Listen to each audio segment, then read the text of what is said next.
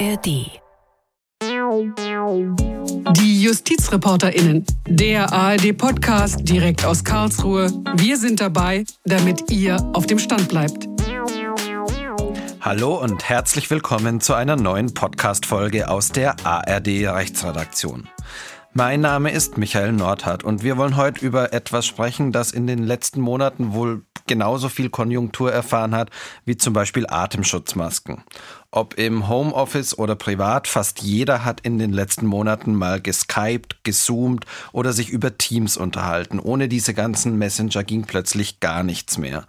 Und wir haben uns gefragt, wie ist es eigentlich an den Gerichten? Ist die skypende Richterin der skypende Richter Utopie oder gibt's das eigentlich schon? Geht das eigentlich schon?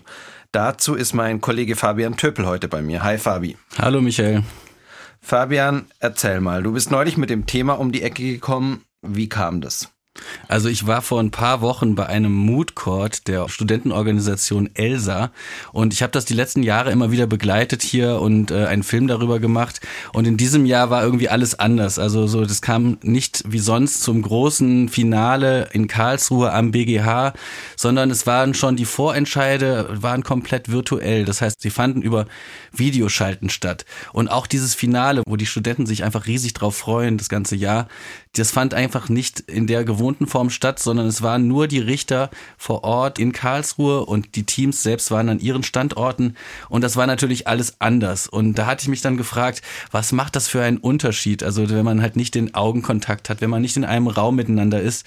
Und so bin ich auf das Thema gekommen und dann habe ich mich ein bisschen weiter damit beschäftigt und habe gemerkt, dass das Thema natürlich schon irgendwie auch brennt, weil gerade jetzt im Frühjahr haben wir es gemerkt, dass in der Justiz natürlich dann auch Probleme auftreten, wenn Quarantäne veranlasst wird. Dann kann einfach nicht die Gerichtsprozesse so laufen wie geplant. Und es gibt aber halt Verfahren, die müssen auch stattfinden. Also die kann man nicht einfach verschieben, weil vielleicht irgendwelche Fristen ablaufen oder weil die Parteien natürlich auch ein großes Interesse haben, dass da Rechtssicherheit herrscht.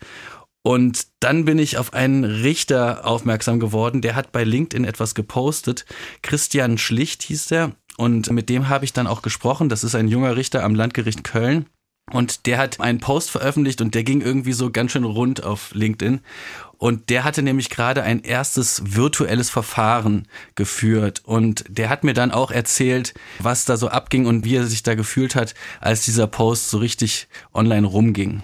Ja, das hat mich total überrascht, muss ich sagen. Ich, ich dachte, ich stelle das da mal rein und ich habe nochmal geschaut, das haben sich über 170.000 Menschen angeschaut. Und äh, ich fand einen Kommentar, der ist mir in Erinnerung geblieben. Da hat jemand geschrieben, da, da macht jemand eine Videokonferenz und kriegt dafür über 1000 Likes. Da musste ich wirklich schmunzeln, denn wenn ich jetzt keine Robe angehabt hätte, dann wäre das ja wirklich nichts Ungewöhnliches. Wir haben alle in den letzten Monaten privat noch und nöcher Zoom-Konferenzen, Skype-Konferenzen und sonst was gemacht, aber jetzt ist auch die Justiz mit dabei. Und ich finde es schön, dass es, dass so viele jetzt daran teilhaben und das gut finden.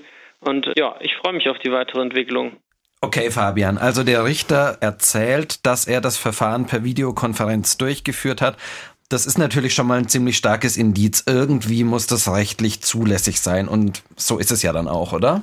Genau, also das Ganze ist geregelt in Paragraph 128a ZPO und den gibt es seit 2001 schon im Gesetz. Der wurde aber 2013 dann nochmal angepasst. Lass da mal reinschauen. In Paragraph 128a Absatz 1 ZPO steht, das Gericht kann den Parteien, ihren Bevollmächtigten und Beiständen auf Antrag oder von Amts wegen gestatten, sich während einer mündlichen Verhandlung an einem anderen Ort aufzuhalten und dort Verfahrenshandlungen vorzunehmen.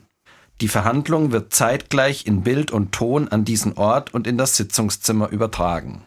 Bedeutet entweder Antrag oder auch von Amts wegen sogar möglich, oder? Genau so sieht's aus. Also der Richter kann das von Amts wegen mit seinem Ermessen anordnen, aber eine vorherige Anhörung ist schon geboten. Also so die Parteien dürfen nämlich auch trotz dieser Anordnung auch vor Ort erscheinen. Das ist ihnen nicht genommen. Genau, also es steht ja drin, er kann das gestatten. Das bedeutet, die Parteien können sich dann entscheiden, entweder eben zum Beispiel von einer Kanzlei aus das zu machen oder aber dennoch auch in den Sitzungssaal zu kommen. Es geht da um die Parteien, ihre Bevollmächtigten und die Beispiele Sachverstände und in Absatz 2 sind dann andere Personengruppen betroffen. Da steht da nämlich, das Gericht kann auf Antrag gestatten, dass sich ein Zeuge, ein Sachverständiger oder eine Partei während einer Vernehmung an einem anderen Ort aufhält. Also nochmal ein bisschen eine andere Richtung dann. Das sind dann einfach die Fälle, dass man einen, was weiß ich, einen Sachverständigen aus einer ganz anderen Region hat oder ein Zeuge im Ausland lebt oder so weiter. Dafür hat man nochmal eine andere Regelung. Genau. Also ganz wichtig an den beiden Vorschriften ist aber auch, es ist immer eine Ermessensentscheidung des Gerichts. Einmal braucht es einen Antrag, einmal kann man auch eben von Amts wegen entscheiden. Aber das Gericht sitzt da und überlegt sich quasi, lasse ich da die Verhandlung per Videokonferenz zu oder eben nicht. Und dann in Absatz 3 noch geregelt, dass die Übertragung nicht aufgezeichnet wird. Das bedeutet wiederum, dass es halt jetzt nicht ein quasi ein Stream ist, der äh, dann weiter verfügbar ist, sondern dass es wirklich einfach ein Live-Moment, ein Livestream ist und kein YouTube-Video in der Form. Fabian, jetzt hast du vorhin erwähnt, dass es diese Vorschrift schon relativ lang im Gesetz gibt. Aber ich muss sagen, ich persönlich habe jetzt irgendwie noch nie mitbekommen, dass dieses Instrument der Videokonferenz in der Verhandlung eingesetzt worden ist. Täusche ich mich da oder wie ist da dein Eindruck? Ja, da hast du schon recht. Also ich habe zwar ein bisschen Recherche betrieben, also im Januar gab es zum Beispiel noch einen Artikel bei den äh, Kollegen der LTO, die haben darüber berichtet und haben dann auch bei verschiedenen Gerichten nachgefragt, ob die Technik vorhanden ist und die Technik war in vielen Gerichten auch vorhanden, aber sie wurde halt nicht wirklich genutzt. Und dann habe ich mich auch jetzt im, im Zuge der Recherche mit einem Anwalt unterhalten, Andreas Heinrich aus Bonn, und habe ihn gefragt, wann er vom äh, Paragraph 128a ZPO zum ersten Mal gehört hatte oder wann er ihn wirklich angewandt hat. Und er hat mir erzählt, dass das Ganze gar nicht so einfach ist, weil es auch öfters an den Gerichten scheitert. Ich weiß schon lange, dass es diese Möglichkeit gibt. Konkret mich mit dem 128a ZPO im Detail auseinandergesetzt, habe ich mich allerdings erst vor relativ kurzer Zeit. Also das ist tatsächlich, ich glaube, letztes Jahr oder so zum ersten Mal gewesen, wo wir in einem Zusammenhang mit einem etwas größeren Verfahren, wo es viele verschiedene Prozesse gab an vielen verschiedenen Prozessorten, ja eben, ich sag mal, äh, logistische Probleme hatten, von A nach B zu kommen. Und dann haben wir mal den Vorschlag gemacht, man könne doch gegebenenfalls hier eine Videokonferenz durchführen, also diesen 128a mal äh, tatsächlich auch äh, nutzen. Und dazu hatte dann aber das Gericht keine Lust ja, keine Lust oder vielleicht lag es auch an der mangelnden Technik. Denn wie Herr Heinrich mir dann auch weiter berichtet hat, ist die Technik bei vielen Gerichten äh, nicht unbedingt immer vorhanden oder zumindest nicht in der Stückzahl vorhanden. Der 128a wird eben kaum genutzt. Die Gerichte sind dazu nicht ausgestattet. Es gibt dann irgendwie eine Videokonferenzanlage für ein ganzes Gericht oder sowas, ja. Das heißt also, wo normalerweise zahlreiche Verhandlungssäle gibt in einem Gericht, wo also parallel viele Verhandlungen stattfinden können. Es ist ja auch nicht nur ein Richter äh, pro Gericht, sondern viele Richter pro Gericht. Gibt es aber eben halt in der Regel, wenn überhaupt nur eine oder zwei äh, solche Videokonferenzanlagen, die äh, die Gerichte überhaupt technisch in die Lage versetzen, ähm, so eine Verhandlung führen zu können in der Form. Okay, ich würde jetzt aber dann davon ausgehen, dass sich das doch in den vergangenen Monaten ziemlich deutlich geändert haben dürfte, oder? Ja, zwangsweise musste da natürlich viel passieren. Also man war natürlich jetzt in dieser Zeit auf neue Möglichkeiten angewiesen, weil jetzt ging es nicht mehr darum, irgendwie eine einzelne Zeugenaussage oder einen einzelnen Anwalt zuzuschalten, sondern das ging ja wirklich flächendeckend. Also es ging ja um wirklich fast alle Prozesse, die von dieser Corona-Krise dann auch äh, betroffen waren und einfach auch weiterhin durchgeführt werden mussten. Und dadurch hat diese Vorschrift natürlich dann einfach nochmal eine enorme Bedeutung bekommen. Jetzt gerade sind die Corona- Regeln vielleicht etwas lockerer, aber natürlich muss man auch jetzt schon ein bisschen vorsorgen in der Justiz, falls es im Herbst oder im Winter nochmal schlimmer wird und natürlich auch allgemein für die Zukunft. Und problematisch ist aber, das habe ich bei meiner Recherche auch gelernt, dass die Gerichte einfach oft nicht technisch so ausgestattet sind, wie sie sein sollten. Und Richter Schlicht aus Köln, der war schon sehr früh dabei und warum das so ist, das hat er mir erklärt. Im Hintergrund des Ganzen war, dass das Oberlandesgericht Köln hier beabsichtigt, eine Großzahl an Videoanlagen zu besorgen. Und das will natürlich vorher getestet werden, bevor man dann zahlreiche Anlagen bestellt.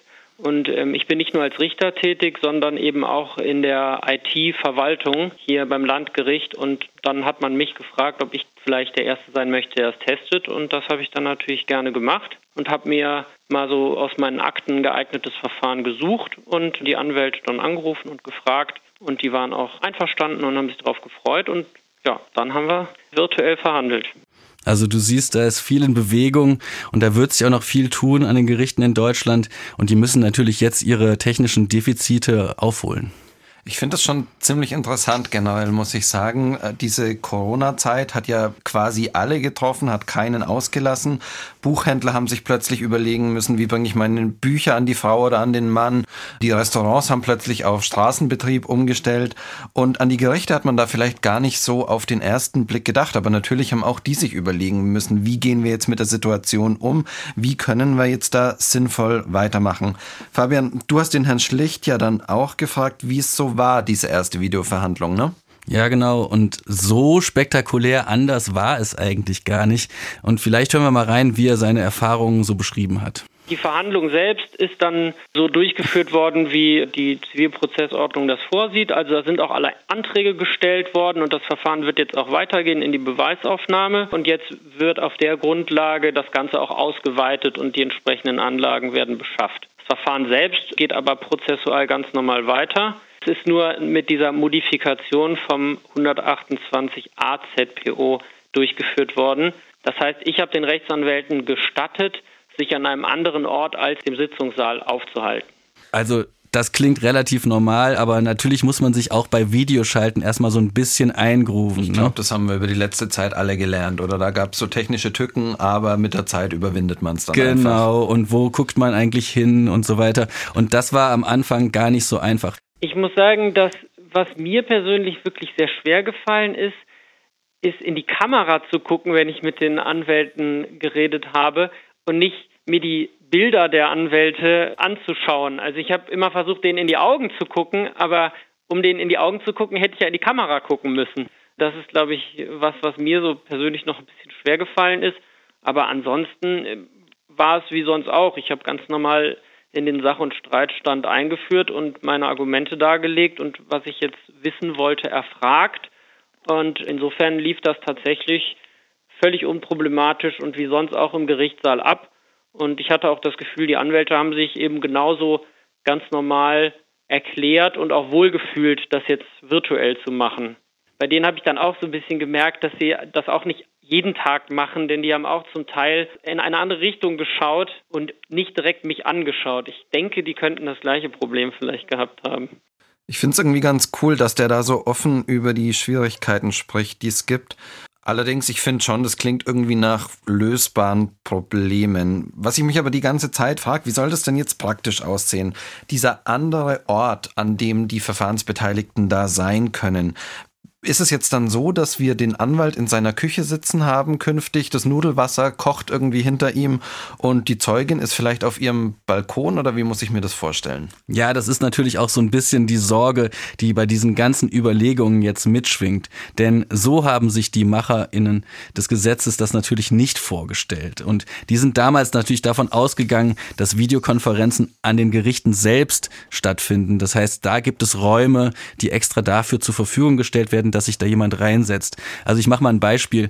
Ein Urlauber aus München, der fährt in den Ferien an die Nordsee und baut dort einen kleinen Unfall.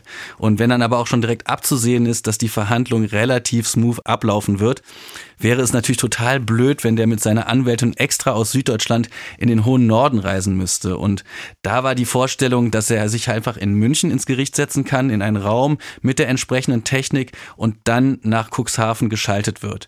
Oder vielleicht auch aus der Kanzlei der Anwältin. Bei Zeuginnenbefragungen aus der heimischen Küche oder bei der Anwältin zu Hause im Wohnzimmer, wenn die Nudeln im Hintergrund kochen, das war wirklich einfach nicht so der Plan des Gesetzgebers. Aber mittlerweile gibt es eben auch schon Stimmen, die genau wegen der Infektionsvermeidung auch sagen, wir müssen den 128a ZPO sehr weit auslegen, wir müssen da Möglichkeiten schaffen und wir dürfen da nicht zu einschränkend unterwegs sein. Genau, also auf die jetzige Situation reagieren und da möglicherweise auch das Gesetz, das es bisher gibt, ein bisschen ausdehnen, ein bisschen über das hinausgehen, was man sich da bisher so vorgestellt hat, um eben auf die Krise, auf die äh, Corona-Zeit reagieren zu können. Fabian, lass uns mal einen Blick in die Zukunft werfen. Wie siehst du denn das? Ist es jetzt sowas, was irgendwie gerade aufbrandet, weil wir jetzt eben in dieser heißen Phase sind und dann aber auch schnell wieder abflacht, wenn wir dann möglicherweise mal einen Impfstoff gefunden haben, die Infektionsgefahr nicht mehr so groß ist und man wieder risikofrei ins Gericht gehen kann? Oder denkst du, das ist sowas, was über diese Zeit gerettet wird und was vielleicht ein bisschen das Zivilverfahren tatsächlich in eine neue Richtung lenken könnte? Also ich denke, dass wir bei der Corona-Krise jetzt schon auch gemerkt haben, dass manche Dinge vielleicht sogar besser funktionieren. Und wenn wir eins in der Corona-Zeit gelernt haben, ist es wirklich auch diese Videoschalten. Ne? Also klar, dieses tägliche, du hast dein Mikro noch an, äh, du hast dein Mikro ist noch aus, man hört dich nicht. Das nervt natürlich, aber es hat natürlich auch oft Kommunikation viel effektiver gemacht. Und wenn da jetzt ein Lernprozess einsetzt, ne, dass dann sich doch einfach vieles besser lösen lässt, dann wäre das das natürlich auch ein, ein Vorteil für die Zukunft und könnte halt einfach viele Verfahren schneller machen. Und ich habe den Christian Schlicht, den Richter, auch gefragt, ob er sich vorstellen kann, dass diese Verfahren auch abseits von Corona auch in der Zukunft auch noch des Öfteren mit dieser Technik durchgeführt werden. Ja.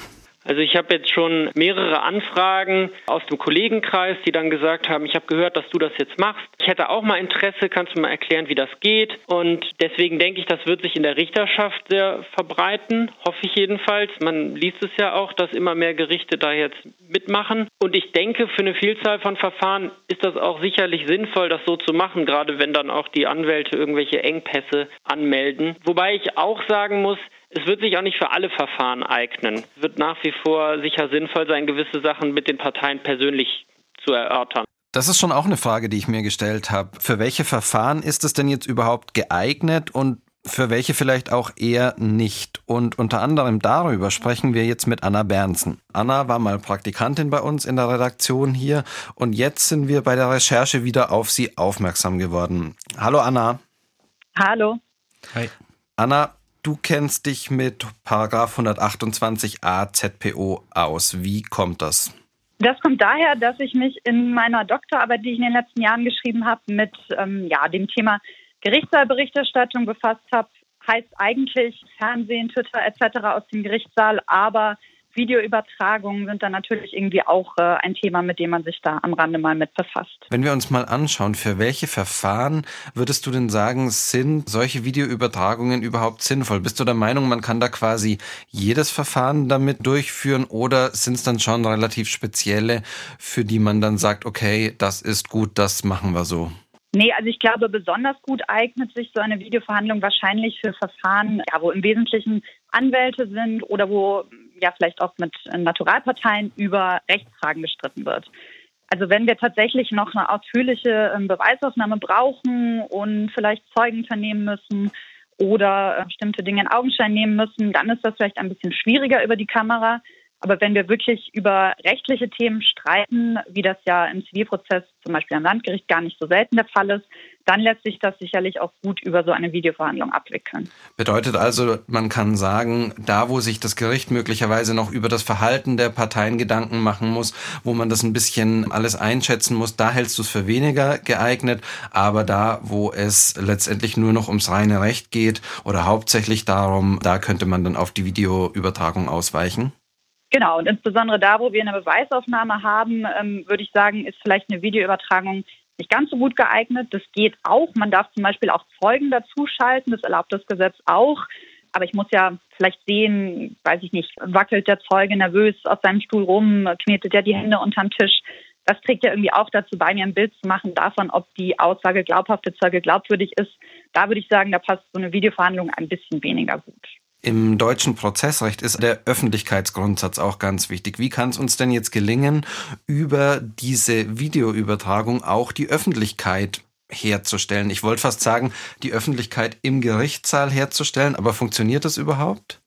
Ja, im Gerichtssaal kann ich die natürlich ähm, genauso herstellen. Also der 128a erlaubt den Parteien oder den Anwälten, sich an einem anderen Ort aufzuhalten. Das Gericht ist ja aber dann in der Regel im Sitzungssaal und der ist wenn das Gericht die Öffentlichkeit nicht ausschließt, auch offen zugänglich. Das heißt, im Prinzip kann jeder auch ins Gericht gehen und sich zusammen mit den Richtern auf dem Bildschirm angucken, was die Anwälte sozusagen aus ihrem Büro so fabrizieren. Jetzt ist es natürlich was, was man vielleicht in Zeiten von Corona aber trotzdem nicht unbedingt will, dass die Leute da, ich sage jetzt mal, scharenweise ins Gericht strömen und sich möglicherweise die Verhandlungen anschauen. Gibt es denn andere Möglichkeiten? Ja, das ist ein bisschen schwierig. Also im Ausland, zum Beispiel in England, kann man sehen, dass in solchen Prozessen auch tatsächlich schon ja, ein Link zu dem Prozess an die Öffentlichkeit verschickt wurde und man dann sich das Verfahren einfach auch von zu Hause angucken konnte. Also ich habe mir zum Beispiel so einen Patentprozess mal angeschaut. Das war schon sehr interessant. Da hätte ich in Deutschland aber jedenfalls am Landgericht, am Amtsgericht schon sehr Bauchschmerzen, wenn wir sagen, wir eröffnen quasi die Möglichkeit eines Livestreams weil wir einfach nicht so genau wissen, wie ist denn das mit einem Livestream? Was macht denn das mit unserem Verfahren? Also sagen zum Beispiel Zeugen vielleicht nicht mehr die Wahrheit, wenn sie wissen, dass ihnen jeder zuguckt oder schämen sich ja, Opfer oder vielleicht Personen, die über intime Details aussagen müssen, wenn das dann ins Netz übertragen wird. Das wissen wir noch nicht, dazu haben wir noch keine Forschung. Deshalb würde ich sagen, jedenfalls ähm, ja ein Livestream oder so ein Link, der an die Öffentlichkeit verschickt wird, da hätte ich jetzt doch eher meine Probleme mit.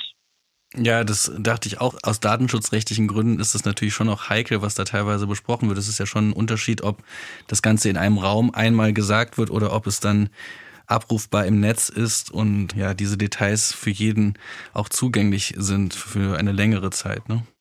Ja, wobei man ja ein bisschen unterscheiden muss. Also es steht auch im Gesetz, dass die Übertragung nicht aufgezeichnet wird. Also es sollte eigentlich, wenn nicht gegen das Gesetz verstoßen wird, das kann man natürlich nie zu 100 Prozent verhindern, sollte eigentlich es nicht passieren, dass da nachher ein Video von der Verhandlung im Netz landet. Also wenn das passiert ist, dann sind ähm, verschiedene andere Dinge schiefgelaufen. So hat sich der Gesetzgeber das eigentlich nicht gedacht. Ich bin ja auf dich aufmerksam geworden über einen Aufsatz in der Zeitschrift Recht Innovativ und da äh, hast du auch die Übertragung von BGH-Verhandlungen im Netz so ein bisschen auch gefordert. Also gerade das, mhm. das jetzt ja auch in der Corona-Zeit, da einfach auch viele Sachen halt auch ohne Öffentlichkeit vielleicht hätten stattfinden müssen. Wie, wie kommst du darauf und was sind deine Argumente dafür? Also das ist ja nicht ganz unumstritten. Also wir hatten zum Beispiel vor ein paar Wochen mit der Pressesprecherin vom BGH auch darüber gesprochen und sie hat so ein bisschen die Angst, dass das Ganze zu seinem Showprozess werden könnte, dass die Anwälte sich da profilieren wollen, dass es eventuell ablenkt von dem eigentlich rechtlichen, um das es da gehen sollte. Was würdest du da antworten? Also ganz praktisch würde ich sagen, es ist ja schon so, dass wir am BGH uns die Entscheidungsverkündung angucken können seit einigen Jahren. Und ich glaube, wenn wir uns mal so einen Film anschauen, dann sehen wir, dass da nichts zur Show wird, sondern dass es da wirklich möglich wird für eine Öffentlichkeit, die sonst nicht nach Karlsruhe kommen könnte, zu sehen, wie denn an diesem obersten Bundesgericht Recht gesprochen wird. Und das ist ja auch ein Gericht, das trifft wichtige Entscheidungen. Also wenn wir uns zum Beispiel die ganzen Dieselurteile angucken, die da in den letzten Wochen gefällt wurden, glaube ich, dass die Öffentlichkeit schon ein Interesse daran hat, mitzubekommen, was die Richter in Karlsruhe so entscheiden. Außerdem ja, haben wir viele Nachteile, die, die wir jetzt zum Beispiel am Landgericht hätten, am Amtsgericht hätten, dort nicht. Also wir haben zum Beispiel keine Zeugen, die aussagen oder die vielleicht eingeschüchtert werden. Da glaube ich, könnten wir doch an diesem Gericht mal probieren, ob nicht doch eine größere Öffnung in Richtung, ja, vielleicht Livestream oder Übertragung in den Medien möglich ist. Also ein Plädoyer dafür, die BGH-Verhandlungen möglicherweise ins Netz zu streamen. Vielen, vielen Dank, Anna Bernsen, für das Gespräch. Das war sehr aufschlussreich und alles Gute weiterhin. Vielen Dank. Dankeschön. Danke dir. Also das war doch mal ein wirklich spannender Einblick. Und auch gerade das mit den BGH-Verhandlungen, das fände ich es auch nicht schlecht, wenn da mal ein bisschen mehr Öffentlichkeit da wäre. Also ich finde es schon manchmal schade, dass bei so wichtigen Entscheidungen hier in Karlsruhe dann doch irgendwie kaum jemand in der Verhandlung ist. Aber jetzt nochmal zurück zum grundsätzlichen Thema, Michael. Was meinst du denn jetzt wirklich? Sollte der 128a ZPO in Zukunft öfters angewandt werden? Also ich glaube ehrlich gesagt schon. Ich bin dann großer Freund über die Recherche hin jetzt davon geworden. Ich glaube, das ist eine gute Sache. Diese Corona-Krise hat uns in so vielen Bereichen dazu aufgefordert, einfach umzudenken, nach neuen Lösungen zu suchen, neue Wege zu gehen. Und ich glaube einfach, dass die Gerichte sich da nicht verschließen können. Ich glaube, dass es natürlich gewährleistet sein muss, dass man die Leute, die da beteiligt sind, besonders gut schützt, besonders gut vor Gefahren schützt, die da möglicherweise auch auftauchen, möglicherweise Einfluss Einflussnahmen, wenn man eine Aussage woanders trifft als im Gerichtssaal oder dergleichen. Aber wir müssen einfach gucken, meiner Meinung nach, dass die Justiz da handlungsfähig bleibt, auch wenn es zum Beispiel nochmal einen zweiten Lockdown geben sollte, weil sich die Situation wieder verschärft. Und ich denke, es wäre einfach verschenkt, wenn man die Möglichkeiten, die im Gesetz ja schon angelegt sind, einfach sehr, sehr eng behandelt und deswegen sagt, nee, können wir nicht machen und da dann andere Wege geht sozusagen. Genau, das sehe ich auch so. Also es könnte ja sein, dass jetzt ansonsten halt irgendwie ein Termin wegen einem leichten Husten abgesagt wird, weil eventuell doch Corona-Gefahr besteht. Aber ich finde halt auch, das, da gibt's auch viele Chancen einfach auch für die Zukunft, also auch abseits von Corona. Also ich finde zum Beispiel, es könnte auch ein Aspekt sein, dass es so eine Art Waffengleichheit geben könnte zwischen großen Kanzleien, die einfach immer jemanden abstellen können, der für die Gerichtstermine, also es gibt ja auch manchmal einfach wirklich so Pflichttermine, da vor Ort ist und während halt ein Einzelanwalt oder eine kleine Kanzlei, für die ist das einfach ein ganzer Arbeitstag mit Anreise und so weiter, die können an dem Tag quasi nichts anderes mehr machen und dafür, dass es da quasi vielleicht eine halbe Stunde verhandelt wird und das könnte einfach viel effektiver werden und da sehe ich einfach riesige Chancen und da bin ich gespannt, was da halt irgendwie aus der Corona-Krise heraus sich in Zukunft auch entwickeln wird, weil viele Sachen sind in unserer Gesellschaft jetzt irgendwie auch schon zum Standard geworden und ich finde, da kann die Justiz auch nachziehen. Also ihr merkt schon, hier sitzen zwei Befürworter von 128a ZPO. Aber was meint denn ihr dazu? Schreibt uns doch da gerne eure Meinung. Habt ihr schon Erfahrungen gemacht mit Videoschalten im Prozess, zum Beispiel auch im Referendariat oder so? Gibt es da möglicherweise tatsächlich von euch Erfahrungsberichte? Wir würden uns freuen. Und wir freuen uns natürlich auch immer über Feedback. Schreibt uns beides bitte gerne an unsere Mailadresse justizreporterinnen.swr.de oder auch auf unserer Facebook-Seite der ARD Rechtsredaktion. Wenn es euch gefallen hat, lasst uns gerne ein Abo da und empfehlt uns weiter. Vielen, vielen Dank, Fabi, dir fürs Vorbeikommen heute. Sehr gerne, Michael. Damit verabschieden wir uns für diese Woche. Vielen, vielen Dank fürs Zuhören. Bis zum nächsten Mal und eine gute Woche. Ciao.